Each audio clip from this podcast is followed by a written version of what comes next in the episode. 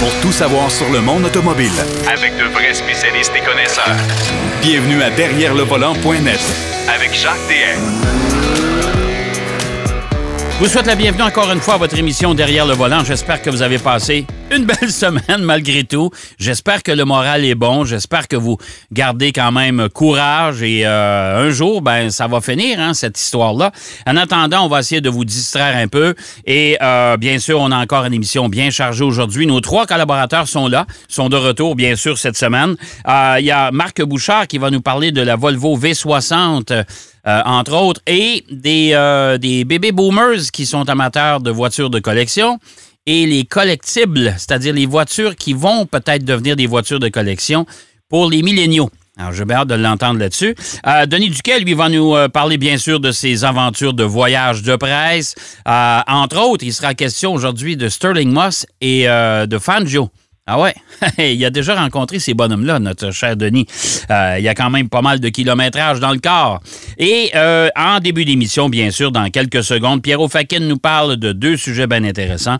Un concours de design et aussi de comment dessiner une Porsche 911. Ben oui, il y a un designer qui nous a donné ses trucs cette, la semaine dernière et c'est pas mal intéressant. Salut Pierrot! Oui, salut Jacques. Oh, oui, oui, des trucs, ça en prend ces temps-ci parce que Ouais. le, le temps commence à être long. Pour se tenir occupé, ou bien euh, commandez-vous un 1000 ou 2000 dollars de Lego et puis ça va. Ouais, ouais, c'est ça. ça. On peut toujours construire des voitures chez eux. là, Ah, écoute, à différentes euh, échelles. là. Ben, c'est ça, exactement. Écoute, Pierrot, il y a un concours de, de- de design, le premier sujet du jour avec euh, Rimac. Qu'est-ce que c'est que Rimac?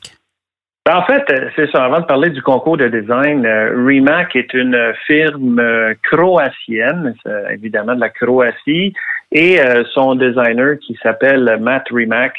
Euh, c'est quelqu'un qui a fondé cette compagnie-là en 2009. Écoute, et là, on est dans le domaine du hypercar. Non pas du supercar, mais du hypercar. Bon, ça, c'est les Et- voitures à 1000 chevaux et à 3 millions de dollars chacune. Euh, Bon. ouais, tu peux doubler ça. Là. Ah, OK, en plus. deux- 2000, 2000 chevaux. Ah, OK. 2000 chevaux. Oui, oui, on est rendu dans des chiffres faramineux. Mais on parle de voitures qui sont des voitures électriques. Alors, complètement euh, 100% électriques. Euh, ils ont euh, deux modèles Rimac. Euh, une qui est la Concept One qu'ils avaient dévoilée euh, à Genève. Ça fait un petit bout de temps, en fait 2011, je pense. Et euh, une voiture qui fait, écoute, le 0 100 en 2,5 secondes, des, des affaires à, à 1200 chevaux, euh, quatre moteurs électriques et tout ça, qui est une voiture assez jolie d'ailleurs, la Concept One. Et par la suite, il y a quelques années, je pense en 2015, ils ont sorti la Concept 2 qu'ils appellent la C2. TWO, hein, Ouais. pour euh, Concept 2. Ouais. Et là, on parle d'une voiture qui, elle, frôle le 2000 chevaux. hein. On parle d'une voiture qui a des capacités de vitesse absolument incroyables, une accélération de fou, évidemment, à cause des moteurs électriques. Euh, c'est deux, deux moteurs à, à l'arrière, un moteur à l'avant. Euh, tout ça donne euh, un, un- un torque, un, un couple absolument phénoménal. Et d'ailleurs, euh, même Pininfarina qui euh, a sorti le Battista, qui a à peu près le même euh, nombre de chevaux vapeur. En fait, c'est pas des chevaux vapeur, mais de chevaux, l'équivalent en chevaux, Ouais. euh, que, que la, la, la C2, euh, qui est autour de 1980 euh, chevaux, euh, a fait appel, Pininfarina a fait appel au service et à l'expertise technologique de Rimac Automobile. Parce qu'ils sont vraiment un leader dans le domaine. Eux, ils spécialisent, écoute, un peu comme, mettons, McLaren, qui, euh, oui, ils participent au championnat de Formule 1, mais ils ont toute une gamme de produits et d'expertise offertes à, Ouais. à tous les constructeurs. Tout à fait. Mais, mais dis-moi, euh, Pierrot, euh, Rimac, est-ce qu'ils ont construit les voitures? Est-ce qu'ils en ont vendu? Euh, ils en ont vendu, oui, oui, ils, ils les ont vendus. C'est des séries évidemment extrêmement limitées. OK. Euh, ils les ont construits. euh, oui, c'était des concepts euh, aux, aux différents salons de Genève qui ont présenté, mais par la suite, ils en ont vendu. Euh, écoute, c'est, euh, j'ai pas le chiffre exact de qu'est-ce qu'ils ont vendu, mais ah, voilà, la C2 là, il y a 150 unités. Bon. qui euh, sont, sont produites. Alors, et les 150 sont évidemment vendus. Euh, on parle pas du prix, mais on est certainement proche du euh, 2 millions de dollars pour ce genre de voitures-là. Oh, ça, c'est des c'est- exclusives, ça. C'est une technologie de fou. Mais tout ça pour dire que Remac devait cette année aller, euh, comme beaucoup d'autres constructeurs, au Salon de Genève. Euh, tout était déjà préparé dans les conteneurs et tout ça, prêt à partir. Même, je pense qu'ils étaient en route. Il y a un article qui, qui fait fi de, de, leur euh, aventure. Euh, et là, on a su, Genève a été annulée, évidemment, à cause de la COVID-19.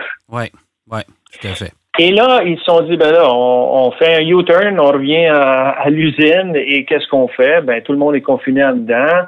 Euh, ils ont été euh, quand même proactifs dans le sens qu'ils ont gardé tous leurs employés. Euh, écoute, c'est pas des firmes qui engagent des milliers, des milliers de personnes, mais ils ont gardé quand même leurs ingénieurs et tous les employés qui euh, travaillent là.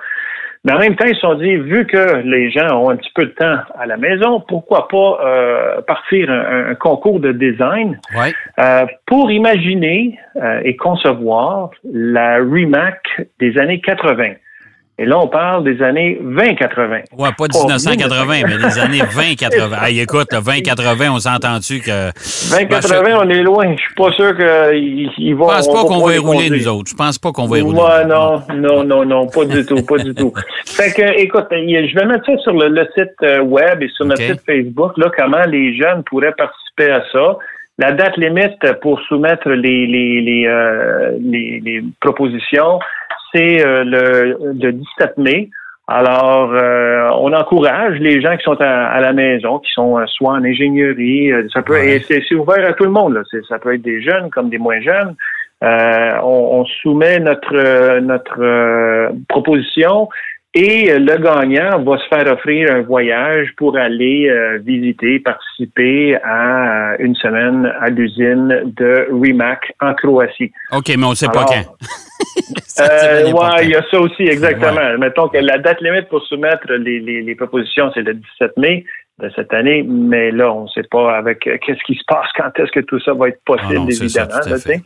Mais au moins, moi, moi j'entrevois qu'ils vont certainement publier euh, ce qu'ils vont recevoir comme euh, proposition et comme, comme esquisse et tout ça. Ben, ça, sûrement, ça, pas mal intéressant. Ça, serait, ça serait intéressant, sûrement, parce que, bon, comme les gens sont confinés à la maison, ils sont souvent devant leur ordinateur. Euh, devant leur tablette et puis ils peuvent au moins consulter ça. ça, ça, c'est au moins des ennuis. Un peu comme les constructeurs qui actuellement euh, offrent des euh, pratiquement des livres à colorier de leurs modèles, de leur voiture. Ça aussi, c'est intéressant, pour tenir occupé ben peut-être les ados, même les plus jeunes. Euh, oui, absolument, absolument. J'en ai vu un qui offrait comme des, des, dessins de hot rod. Euh, dans le fond, ce qu'on voit, noir et blanc, on a juste à l'imprimer à la maison et le jeune, il peut colorier ça comme il veut. Et voilà. Euh, écoute, c'est une façon aussi de, de, garder cette, cet engouement pour la passion de l'automobile et aussi de la transmettre à nos jeunes, parce qu'on sait, là, moi je sais que c'est mon père qui m'a transmis ça, comme toi d'ailleurs aussi, certainement, Jacques, comme beaucoup d'autres, sais. Alors, c'est, écoute, il faut trouver les moyens pour euh, occuper les jeunes et pour euh, transmettre ces, passions-là. Et un autre qui a une grosse passion, euh, c'est Michael Mauer. Michael Mauer, Jacques, et pour ceux qui nous écoutent, c'est le designer en chef maintenant du groupe Volkswagen, qui comprend plusieurs compagnies. Mais avant ça, il a commencé chez, chez Porsche comme le designer en chef aussi en 2004. Mais euh, Michael Mauer, c'est intéressant parce que j'ai trouvé un article sur euh, comment on, peut euh, dessiner une Porsche 911. Ouais. En fait, c'est un tutoriel. Un tutoriel que Michael nous, nous parle. En fait, petite anecdote de Michael, c'est qu'il est toujours avec son petit carnet euh, à esquisse. Puis quand il va dans des réunions, euh, n'importe où, fait des dessins. il est toujours en train de fixer quelque chose, tout le temps. Il dit que sa femme, elle trouve bien, bien, bien talent avec tout ça, parce que même au déjeuner le matin, là, il est toujours avec un crayon. Puis, ben, lui, il a, lui, a piqueux du dessin, pas à peu près. Là. ah oui, oui, pas à peu près. Puis mettons qu'ils font des très beaux modèles chez Porsche. je vais, je vais en venir à ça. Là. Mais ce qui est intéressant aussi, c'est que il, dit que parfois, il dit quand on dessine beaucoup, il dit, il y a des moments que tu dis, ah, tiens, j'ai, il y, a une ligne, il y a une courbe, il y a, un ensemble qui fait en sorte que ça fait un genre, il appelle ça un happy accident. Un, genre d'accident heureux euh, pour découvrir ou, stimuler, si tu veux, un nouveau design, quelque chose de spécial. Et c'est comme ça que la Taycan a vu le jour. Euh, imagine la Taycan qui est la plus récente des, des, des, euh, des Porsche. Et elle a vu le jour comme ça parce que justement, M. Mauer se promenait dans son studio euh, où, évidemment, il n'est pas tout seul, hein, il engage beaucoup de designers euh, chez Porsche. Ils sont, ils sont toute une gang dans le département de design. Et là, il se promenait et, en passant derrière un des, des, des, designers qui travaillait là, il s'est arrêté parce que le monsieur, il avait dessiné quelque chose, puis il dit Hey, wow, il dit ça, c'est cool pour euh, une, c'est une belle idée pour euh, la, la, une quatre portes, euh, quelque chose, une, spéciale quatre portes. Puis les autres, ils étaient en train de travailler la, la 918 à l'époque.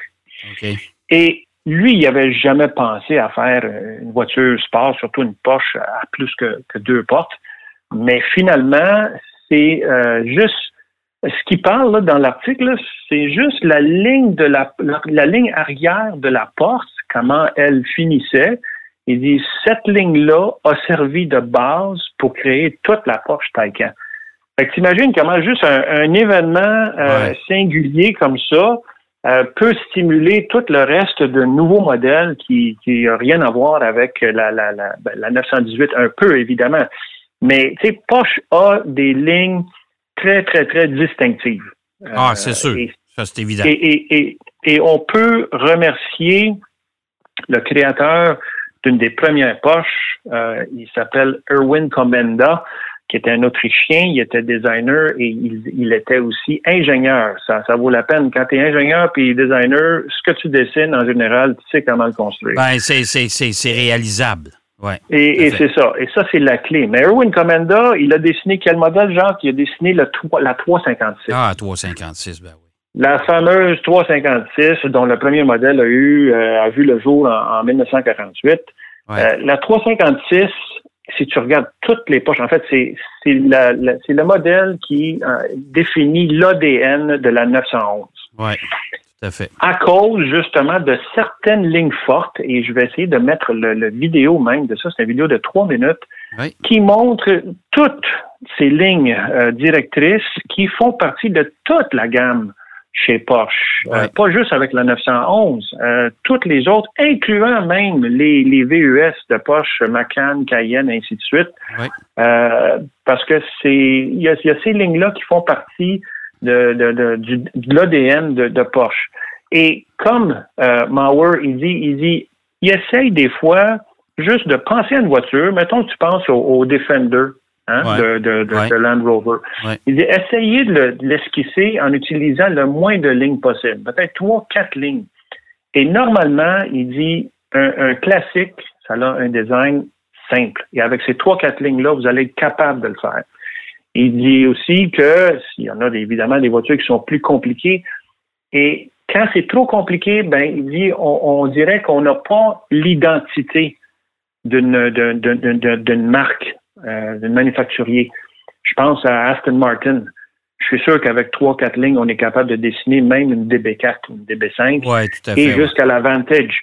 Alors, tu sais, ça, ça fait la marque d'une voiture. Alors, c'est quelque chose qui a un, un, grand impact quand on, on, le dessine de façon si simple.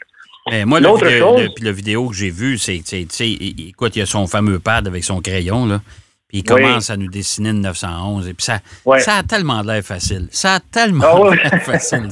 Mais euh, moi, je écoutez. C'est seconde euh, nature pour eux. Là, ben ouais, mais si tu mets le j'espère que tu vas être capable de mettre le vidéo sur euh, la, page web de Derrière le volant. Oui.